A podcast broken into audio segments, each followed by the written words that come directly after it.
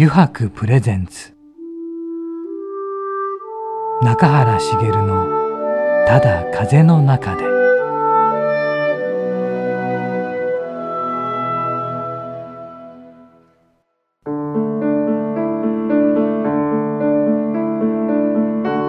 皆さんこんにちは。声優の中原茂です。油白プレゼンツ中原茂のただ風の中で、えー、今週もですね横浜駅から徒歩10分ほどのところにあります湯泊横浜本店ショールームよりお送りしていきます。皆さんも12月ですよ。ねクリスマスシーズンですね。そしてなんと来週はね湯泊銀座店がもうオープンしてしまいますよ。いやこれはめでたい。いやめでたいことが重なりますね。はい。そして今週もですね先週に引き続いてですね、えー、ドライ盆栽アーティストの藤田茂雄さんをお迎えしておりますのでまたいろんなお話をねたくさん聞きたいと思いますね。はい。なのでもうねすぐ本編に行きたいと思いますのでね、えー、本日も番組最後まで皆さんお付き合いください。油白プレゼンツ中原茂のただ風の中で。この番組は FM ジャガ、リッスンラジオ、ポッドキャストでお楽しみいただけます。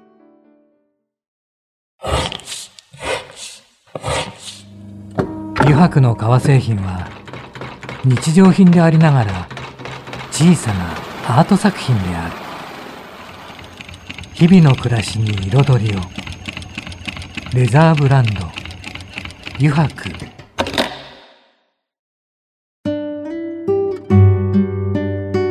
白プレゼンツ。中原茂の「ただ風の中で」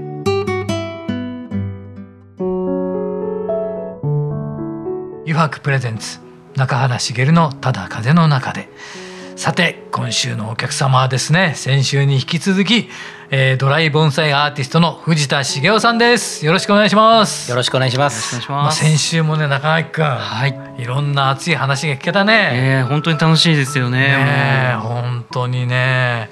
やっぱりあれですね藤田さん、はい、情熱は大事ですかね、まあ、多分どんな仕事、どんなことでも情熱が、はい大事ですよね。ですよね。はい、それがすべてを凌駕していきますよね。と思います。しますね。はい。で、あのドライ盆栽のこともね、いろいろ伺ってきたんですが、また一つパッと疑問に出てきたのはですね、この作り方とかってどうなん、うん、どんな風にしてるんだろうなって思うんです。はい。どんな感じなんですかね、作り方そうですね。あの、はい、まあいろんなケースがある中で、はい、最近多いのは、あのオーダーメイド。オーダーメイドですか？盆栽のオーダーメイドですか、ドライ盆栽の。従来の盆栽ですと、はい、もう出来上がってる盆栽が並んでいるのを購入していただいてたわけですけれども、トライ盆栽は鉢木葉がそれぞれセパレートですからもともとそれを組み合わせることがなるほど。できるんですね。なんですね。はい、なので最近多いのは、サイズ感から始まって、えー、と奥行きも伺って、横幅高さですよね、はい、それと葉っぱの色もお好みを葉っぱの色。あそうか。色を好みの色にできるってことですか。仕上げられるんですね。すごいですね。そうですね。ですからお客様のお好みをまず伺って、はい、それが設計図だったりそれが写真だったりもしますけれども、じゃあその空間にはこれでどうでしょうかっていう画像の提案ですよね。なるほど。あのアトリエでちゃんと仮組みをして、はいはい、えー、それで、えー、お知らせしてます。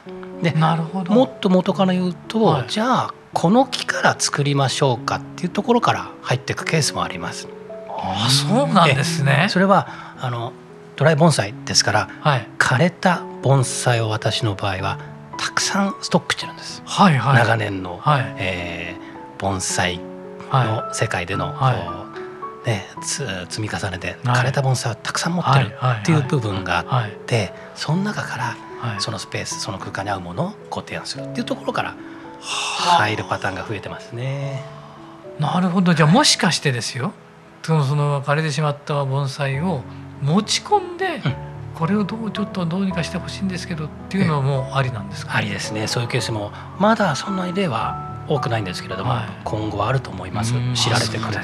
い、へそうでそういうふうにして作ってるおかげですね。まあ、ね、ここにもあるこのなんていうんですか緑なこう夕焼けの赤というかなんていうんですかね。紅葉してるかのような赤なんですがです、ね、これはですね製法でいうと、はい、あのハイビャクシンという、はい、今まで盆栽であんまり注目されてなかった植物があって、はい、それに根っこからえー、からプリザーブド溶液を吸わせるんですね。はい、吸わせるんですか、溶液まず。はい、そうすると、まずハイビャクシンに色が、えー、活着して、はい、赤い葉っぱがまずできるわけです。はあ、それはまあ上に乗っかってる葉っぱの部分のお話で。なるほど。はいうん、さらに大事なのはもともとのあの盆栽の木のところです、はい、木のところです。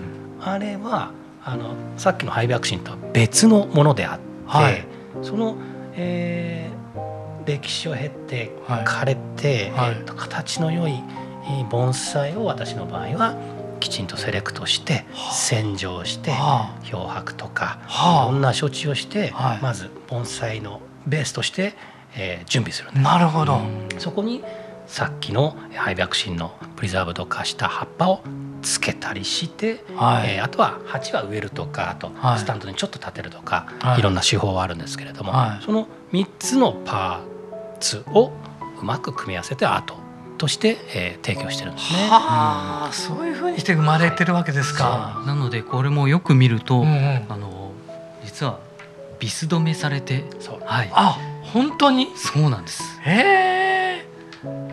だからこそ向きとか、はい、あのいろんな、えー、形に作れるんです。作れるんですね。うん、おすごい。普通の盆栽は、はい、年々年々、こう形を少しずつ変えていくとか。はい、出来上がったものをほぼほぼ、あの出来上がったものを購入するんですけれども、ドライ盆栽はお好みで向きとかいろんな、あの動きを作り出せるんですね。はあ、これまたさ中垣君このドライ盆栽さ、はい、ここにあってもすごいぴったりだよね。ええ、このショールームにあっても。本当に油白の商品とものすごく相性がいいなと思っていて、うんうんうん、で実はですね。何何、はい、銀座店。うん銀座店。銀座店でですね、うん、この藤田さんのドライ盆栽を飾らせていただくんですけど、うん、それプラス、うん、えー、ちょっと無理難題を自分言わせていただいたんです。何何えー、ドライ盆栽を教えてくださいと。うん、え？ー、えー、でそれで自分でドライ盆栽のアートを作ってみたいのでぜひちょっと教えていただけませんかっていうことを先日はい、そういうことやられてるんですか？藤田さん。えっ、と教えるとワークショップそうなんです。ワークショップはあの、はい、銀座の、はい、えー、当ショールームで、はい、やってるんですけれども、はい、中垣さんの場合は、はい、えーと、今度銀座にギャラリーをお作りになるということでその話を聞いてさらに自分で作りたいんですけどもっていうのは。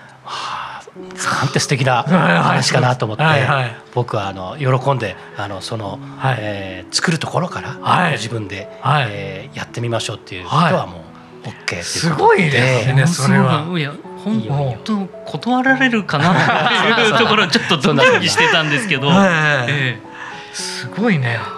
じゃあ最初は全部作って、はい、で置くわけだ。銀座ギャラリー革と合わせた、うん、えー、作品を作りたいなと。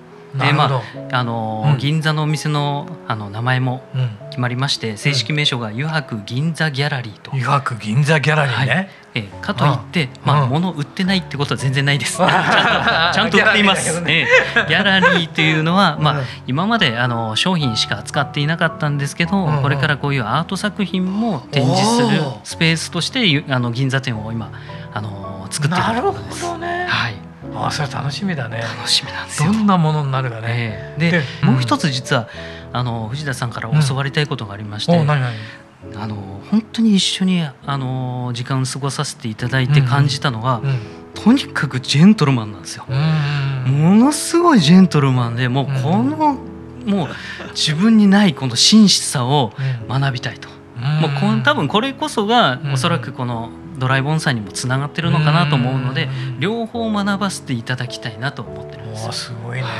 い、そうな藤田さんどうですか？それ今の聞いて。ジェントルマンって言われちゃうと 急に襟を正しながらこう背筋が伸びちゃいましたけれどもまあ年なりにいろんな経験はしてきてるっていうところかと思いますけれども、はい、あのあまり上げられてもね あの気をつけなきゃいけない。でも本当にありがとうございます。いろんなお申し出は純粋にあの聞かせてもらって、はい、あの熱量すごく常に感じてます。その川に対する情熱とか、あのなんて言うんでしょう、えー人としてのこう接し方とかすごくあの一お客様一あのアーティストっていう間柄ではもうなくなってる気は実は僭越ながらさせていただいてて。まあ、そういう意味ではね、はい、人と人とのいいつながりがかっちりできたなと思ってて、銀座のギャラリーはもう初日から喜んでいかせて、はい、ありがとうございます。嬉しいです。もちろんです。ねすごいまた新しいね、はいことが生まれるね。いや本当にいい化学反応が、うん、えー、絶対的に生まれるなと思ってるんですよ、ね、でさらにそこからまた次の派生していくっていうことが、うん、あの銀座ギャラリーであってくれることを自分は望んでまして、うん、えー、まあ、その中に絶対的に必要だなとあのこのドライ盆栽絶対必要だなって思ってしまってるので。はい。であのこの、まあ、盆栽の世界のこともさ先週もたくさん聞かせていただいたんですけど長い世界じゃないですか。はい、でそこにドライ盆栽のようなやってはいけないような、うん、まあね。賛否両論あると思うんです。うん、どうでした？業業界的な盆栽屋の業界的な反応とかってどうだったんですか、はい、たまに聞かれるお話で、はい、でもさすがに、はい、もう古からの盆栽の歴史にとってみたら、はい、私が始めたドライ盆栽の歴史なんていうのは、はいほんのね砂粒ぐらいなお話ですから、はい。はい、まだ5年しか経たない、しかももともとのベースは本物の盆栽を使いますから、あの特に、あの何かこう言われたこと、えー、たしなめられたこと、怒られたことっていうのは今のところ一切ないのであそうなんですね。懐の深さは盆栽界にはちゃんとあるんだなっていうのはもう実感してます。でちゃんと僕はあの盆栽地元の大きな盆栽園とか常に顔を出しますし、その業界の昔からの方々ともいまだにちゃんと交流できてますから、まあその何でしょう古い業界と私が始めた新しいことは別にあの相乗効果こそあれ、あのなんか問題になることはないと思ってます。はい。でもそれはきっと藤田さんが真摯に捉えられてやりやり始めたからですよね。きっと絶対それは。もちろんありますよね。ね先輩とか歴史とか、はい、とっても大事なことなので、あのね足を向けるつもりは一切ないし、はい、むしろあの何か力になれればっていうところですよね。はい。先週もちょっとお話した、はいはい、自分のリーダー的なところと、はい、えー、他人の他の方々もちゃんと、えーフォローとか思いやれるかっていうところは両方持ってないと、ってとこですよね。でも本当このドライ盆栽って今まで盆栽かっこいい欲しいって思うけども、うん、自分ではやっぱり育てられないなっていう人、まあ、そういった人のあの、絶対的にまずきっかけになりますよね。でそこから本当に実際の盆栽にあの手を出していってあのだんだんはまっていくっていう人は絶対いると思うので。本当に今の現代の世の中には必要な存在なんじゃないかなと、ね。ね、それもだから盆栽って思っちゃうところがすごいね変わらないっていうところだよね、はいはい、言われてみないとわからないっていうかそこだよね。ええ。ーうん、いや本当に置いてて絶対わからないですよね、えー、こんな盆栽があるんですかぐらいだよね。はい。うん、絶対思うよね、うん、まさかこれがドライとドライとはね、うん、ああと藤田さんの面白い試みで、ガチャガチャ、ガチャガチャ、ガチャガチャ？これちょっと藤田さん教えてくださいよ。ね、はい、いわゆるショッピングセンターとか、はい、ありますあります、えー、商業施設行くとね、コイン入れてガチャって出てくる。それはえっと私どもが今運営しているその銀座のサロンがあるんですけれども、はい、ドライ盆栽銀座サロン、はい、そこが企画して世に発表した、はい、ガチャポンという、えー、商品があるんです、はい、それはガチャガチャの中に、はい、えー、っと自分で作る本当のドライ盆栽キットが、はい、えー、売られましてこれかなりヒットしたんですよ。えー、でそれはすごいですよね、何が楽しいかっていうと、はい、本物の盆栽なんですよ実は、はい、木木盆栽をうまくあの盆栽に、えーはいはい小さく見立てて、はいはい、えー、とカットしたやつと台座と、はい、パーツが入ってて、それをね自分で作るキットなんですよ。えー、それがねあのやってみると意外と大人でもえー、楽しそうですね。楽しいんですよ。ここでもこんな役ちっちゃいものに作りましたね。そうなんですよ。おっしゃる通りで、はい、僕は最初はこのサイズはさすがに無理なんじゃないのって思ったんですよ。ですよね。あの銀座サロンのスタッフのメンバーの情熱とい。ろんなリサーチのもと、もうこれぐらいのサイズでできるようになった。4センチ5センチぐらい5センチですよ。えー、直径がね5センチあるかないかなんで。それがね意外と作ると面白い、はい、しかもそれ全部藤田さんが用意したんですよね。用意しました。枝を。枝木はさすがにね数万個っていうと、はい、どうしようどうしようと思ったんですけど、はいはい、まあこれはドライバー剤広める大きなチャンスだと思ってやりましたやりました。それは銀座サロンじゃないとやっぱり買えないんですかね？それは今は多分全国の、はい、えーガチャガチャ売り場、えー、あのまああるとこないとこあると思うんですけど、はいはい、買えるようになってます、えー。はい、探し出せたらラッキーですよね。すごいですね。それは。はいそんなこともあれ見た時もあの、うん、笑うと同時にすごいなっていう。いやそれハマりそうですね絶対。そうですね。買った大人も。4種類あるんでコンプリートした方も多分いるはずですし、作ってあの SNS に相当上がってますよ。本当ですか？はい。なかなかの人気で。嬉しかったです。ガチャガチャはすごい。ですよね。でもそれを作ろうと思った方たちは最初何があって作ろうと思ったんですかね？スタッフの方は。あ、それはね。えっ、と普通に、えー、銀座サロンとして、はい、これぐらいの盆栽とか大きいやつとか飾って、はい。はい、お客様をお迎えしてたわけですけど、もっとアプローチを幅広くできるようにっていうところで、はい、ガチャの発想が出てきて、はい、うん、とはいえね1個400円か。数万個か。うんまあ。全部手作りですから、まあ、計算機叩くとすごい話だけど用意するのはどうできるのかなって思ってまあ葛藤はありましたけど。でも用意されたわけですよね。はい。すごい。なかなかあの大変な作業ですよ。第二弾やる時は手伝います。中垣ローナーはちょっとね声かけられないですね。忙し そうで。銀座のギャラリーでね。銀座のでもまたまたコラボもね、いろいろ考えられるよね。いや本当に楽しみです。ね楽しみだよね。であのあれですねそのドライ盆栽まあまだ5年なんですけど、はい、これからとか可能性とか未来像とかって何か描かれてるものってありますか、ね、この今ですね、はい、ドライ盆栽を、はい、ウィキペディアで検索すると、はい、私の名前が出てきます。ああまあそうですよね。それは。盆栽という項目の上からずっと読んでって、はい、個人名が出てくるのがなんと私が最初なんですよ。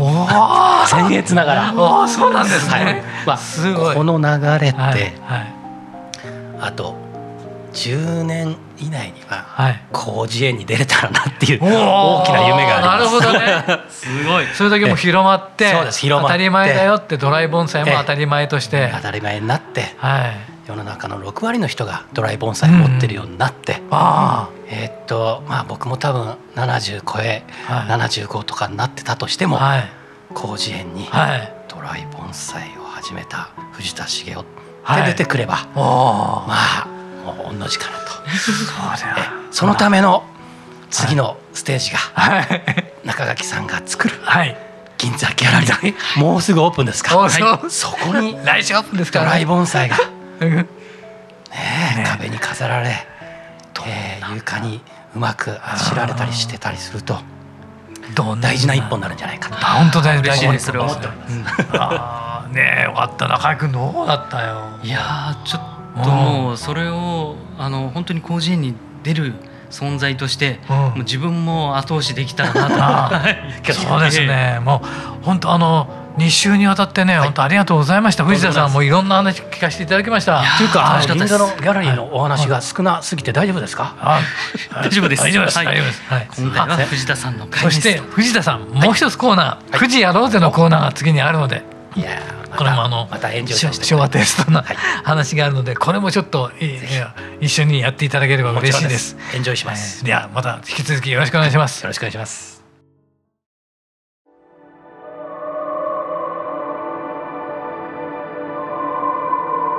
油白プレゼンツ中原茂の「ただ風の中で」さてここからの時間はですね9時に書かれた質問に沿ってゲストの方とトークをしていこうと思います。9時やろうぜのコーナーです。ではあの藤田さんまたよろしくお願いいたします。よろしくお願いします。聞いていただけますでしょうか？はい、はい、ああインドア派ですか？アウトドア派ですか？アウトドア派ですね。アウトドア派ですか、えー、実はサーフィンも凝ったりとか。本当ですか、えー、しばらくハマってましたまあいつかサーフィンやるんだろうなって思って育っててやっぱり30過ぎた頃にはまって。大人になってからハマったんですでねそれがかえってよくて、はい、あの九十九里が最初で、はい、子供の頃だとはもう無茶ばっかりするし教わりもしないから、はい、そうそう乗れないちゃったんですよ、はい。はい。はい、ところが30過ぎてからやったら、ちゃんとレッスンも受けるんですよ。はい。はい。乗りたいから、はい。はい、ね、お金はそこそこ、授業代ぐらい出せるから、でやったら、もうすぐ乗れるようになってこれだと思ってすごい。ドハマりして。いやなかなかすぐ乗れるっていうのもすごい、すごいです。よね。ならないとダメです。それで、その後実は、えっと公家沼ね、はい、公家沼ボードの、はいえやっぱりメッカですから、僕1年間そっちに部屋借りてそっちに住んじゃいましたよ。それぐらいハマっちゃいました。そんなにですか？それはええっとロングボードですか？部屋借り1年間1 年間ほぼ毎日やりましたね。ハマりようがすごいですね。ハマるんですよ。素晴らしい。なので一応アウトドア派ということにしておいて、ありがとうございます。仕事はインドアですけどね。すごいですね。はい。じゃあ次お願いします。はい。じゃあこちらでお願いします。サーフィン。はい。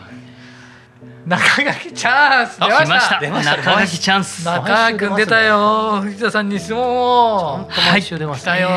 来たよ。実はですね、まあこれもう怖いな。絶対言いたかったことなんだろうなんだろうなんだろう。えまあ銀座店の時にあの教わって作らせていただくわけですけど、あの自分を弟子として、はい、あの藤田さんのことを師匠と呼んでもいいですか？出た師匠師匠呼ばわり。怖いですね。中垣さんを。弟子にしちゃうとなんか余白 ファン油白ファミリーに何を思われちゃうのか そこがちょっと怖いんですけれども。すすごい方なんだと思う、えー、中垣さんが師匠というふうになったっていうことになるでしょうね。今まで全部独学できたんで、えー、あそか。一回何か教わって人から教わってみたいっていうちょっと欲求もあってですね今回もぜひっていう。何を伝授できるか何を伝授すべきか選びながらになりますね。もうジェントルマンっていうそこを。まあそれは、ね、いやいやそれはなんか僭越すぎるんですけど、はい、僕ができうる限りのドライ盆栽の、うん、えー、ノウハウ伝授は、今ここで約束いたします、うん、ありがとうございます。素晴らしい。ありがとうございます。素晴らしい大げさに言っちゃいやいや大丈夫ですかね。だってな藤田さんが作られた方ですから。はい。もう。恐縮です。はい。では。次行きましょう。楽しいなこのコーナー。するとウィキペディアの藤田さんの次に自分が弟子っていうなんかそうだ。2番目にね。2番目に名前が載る。そういうことになるかもしれない。あではもう一枚だけお願いしましょう。はい、そうかパン屋さん。パン屋さんですね。作りたてって美味しいですよね。そうですね。さて、えー、最高の幸せを感じる暇つぶしの方法を教えてください。暇つぶしですか。最高の幸せを感じる。まあおそらく車に乗りながら、はい、えー、好きな音楽を大きめな音量で流して、はい、高速走ってる時ですかね。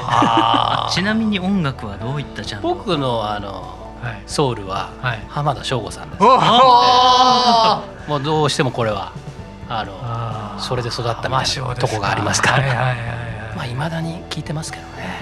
えー、マシオ何が好きですか？まあもう一つの土曜日ああもう一つの土曜日名曲ですよね。今家路とか。まあ三つあげろといえばマネーですかね。中垣君もでも車でね。車でやっぱりあの音楽かけて、ええやっぱり高速走るの好きですね。気持ちいいですね。暇つぶしとは言いつつも、こう疾走感とか自分だけの時間とか。なんかちょっと振り返ったりとか、無になる感じもあるし、考えまとまったり。ありますよね。はい。そうですね、はい、ありがとうございました。そしてあの2週にわたってねちょっとあの藤田茂雄さんをお迎えしたんですが中垣君、はい、どうだったかね？いや自分はですね、まあ、あの盆栽との出会いはもう本当に小さな時、うん、まあ、うちの祖父がですね、うん、おじいちゃんがあの、まあ、育てるっていうことを、まあ、仕事にもしていたんですよね。でそれでもう庭にはもうずっともう盆栽が飾ってあり、玄関入ると盆栽があるっていうような、そういったあの幼少期を過ごしていたんで、まあ、その時からああかっこいいなと幼心に思ってたんですよ。まあ、それがやっぱりずっと引きずっていてあの今日をなんか迎えてるっていう気がしていて、まあ、うちのじいちゃんがなんかつなげてくれたのかなっていうような気もして、すごく感慨深いものがあるなと。そうね、そしてね銀座ギャラリーで中垣君が作るドライ盆栽がどんなものでどんなふうに展示されているのかっていうのもね ドキドキです。皆さんにもね。楽しみにしてもらいたいですね。はい。そしてね本当に週にわたってね藤田さんありがとうございましたね。師匠ありがとうございました。とんでもないアーティストの藤田茂さんにねお話を伺いました。本当にね2週間ありがとうございました。ありがとうございました。油白銀座ギャラリーぜひ来てください。ありがとうございます。あの藤田茂さんでした。ありがとうございました。ありがとうございました。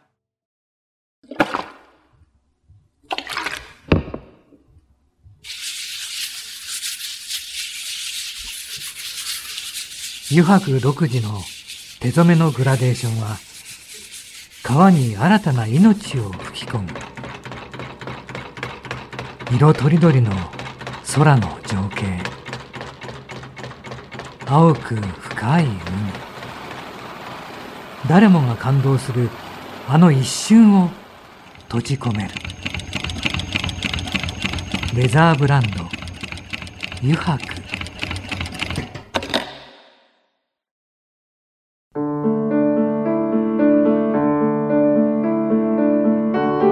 中原茂がお送りしてきました油白プレゼンツ。中原茂のただ風の中でそろそろエンディングのお時間です。さてね皆さんいかがでしたでしょうか？ドライ盆栽アーティストのね藤田茂雄さんのお話もういろいろ聞けましたね。なんかねほんとちょっとただ風の中でのようにねもういろんな話をね聞けて嬉しかったですね。もうねあもうまだ話足りないっていうのもあるんでまたね是非来ていただきたいなと本当に思いました。はい、えー、この番組でですねリスナーの皆さんからメッセージをたくさんお待ちしております。e メールアドレスはすべて小文字で jaga.jaga.fm jaga.jaga.fm へお送りください。なお件名にはですね中原茂のただ風の中でと入力してください。それではですねまた来週この時間にお会いしましょう「油白プレゼンツ中原茂のただ風の中で」お相手は声優の中原茂でした。